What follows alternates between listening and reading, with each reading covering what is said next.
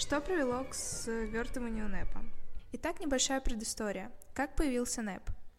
Большевики с момента прихода к власти в 1917 году стремились как можно быстрее достичь своей главной в то время цели – это построить в России общество без частной собственности на средства производства – с 1918 по 1921 года они в условиях гражданской войны национализировали всю промышленность, ликвидировали частную торговлю, а в сельском хозяйстве ограничили мелких частных собственников, которые были вправе распоряжаться своей собственностью, безвозмездно изымая часть урожая в пользу государства по продразверстке. 70% зерна при этой политике забиралось у деревни. Данная политика называлась военным коммунизмом. Однако сопротивление крестьянства и казачества и плачевные результаты этой политики, голод в городах и в деревне, деградация промышленности вынудили приостановить ускоренное построение социализма по этой модели. В конце концов, военный коммунизм, естественно, исчерпал себя с окончанием гражданской войны.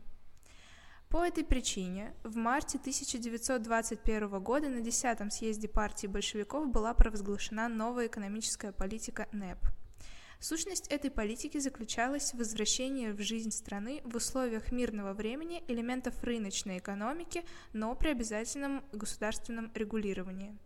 Главная политическая цель НЭПа – снять общественную напряженность, укрепить социальную базу советской власти в виде союза рабочих и крестьян – Экономическая цель – предотвратить дальнейшее усугубление разрухи, выйти из кризиса и восстановить хозяйство. Социальная цель – обеспечить благоприятные условия для построения социалистического общества, не дожидаясь мировой революции. В ходе осуществления политики была не только резко расширена хозяйственная самостоятельность государственных предприятий, но и резко расширена сфера отношений частной собственности. Ее вновь разрешили в промышленности, преимущественно в легкой, и торговле, в сельском хозяйстве вернули мелким землевладельцам право распоряжаться своей собственностью, отменили продразверстку и разрешили использование частными хозяевами наемного труда. Первые годы НЭПа успехи нового курса позволили восстановить экономику после потрясений, нанесенных Первой мировой и гражданской войнами. Но уже на рубеже 1927 и 1928 годов НЭП стали свертывать в директивном порядке. Почему же это произошло? В декабре 1925 года 14-й съезд большевиков постановил вернуться к непосредственному построению в стране социализма, то есть постепенному ликвидированию частных рыночных отношений, введенных НЭПом. Первым делом решили обезопасить страну от разгрома в случае войны с окружавшими СССР капиталистическими странами. Поэтому начать решили с укрепления военной мощи – для этого необходимо было в кратчайшие сроки осуществить индустриализацию СССР, форсированное развитие тяжелой промышленности. Ведь тяжелая промышленность – это прежде всего база промышленности военной.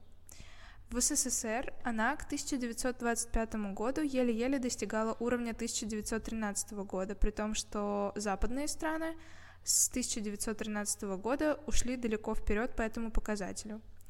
НЭП при этой ситуации оказался в состоянии кризиса. В 1927 году перестало хватать продовольствия для все увеличивающегося числа рабочих и служащих. Государственные закупочные цены на зерно были столь низки, а нужных деревне промышленных товаров так мало и по высоким ценам, что крестьяне сократили продажу хлеба. В этой ситуации мнения по восстановлению социализма изменились. Э, видный идеолог ВКП, большевики, Николай Бухарин предложил в таких условиях продолжать действовать в духе НЭПа, приостановить развитие тяжелой промышленности и развивать легкую, чтобы дать деревне промтовары и тем заинтересовывать ее в продаже сельхозпродукции. И только потом, когда заинтересованная деревня наладит стабильное снабжение городов продовольствием, вернуться к индустриализации. Генеральный секретарь ЦК ВКП большевиков Иосиф Сталин исходил из того, что главной ценностью является не НЭП, а индустриализация. Ее в условиях внешней угрозы нужно провести сейчас, а не потом. Если не удастся заинтересовать крестьян в продаже хлеба, не сворачивая индустриализацию, значит надо забирать хлебные излишки силой, то есть свертывать НЭП. По настоянию Сталина и его сторонников, к тому времени одержавших победу во внутрипартийных спорах, в 1928 году в условиях кризиса хлебозаготовок у деревни опять, как при военном коммунизме, стали забирать хлеб силой. Это и было началом свертывания НЭПа.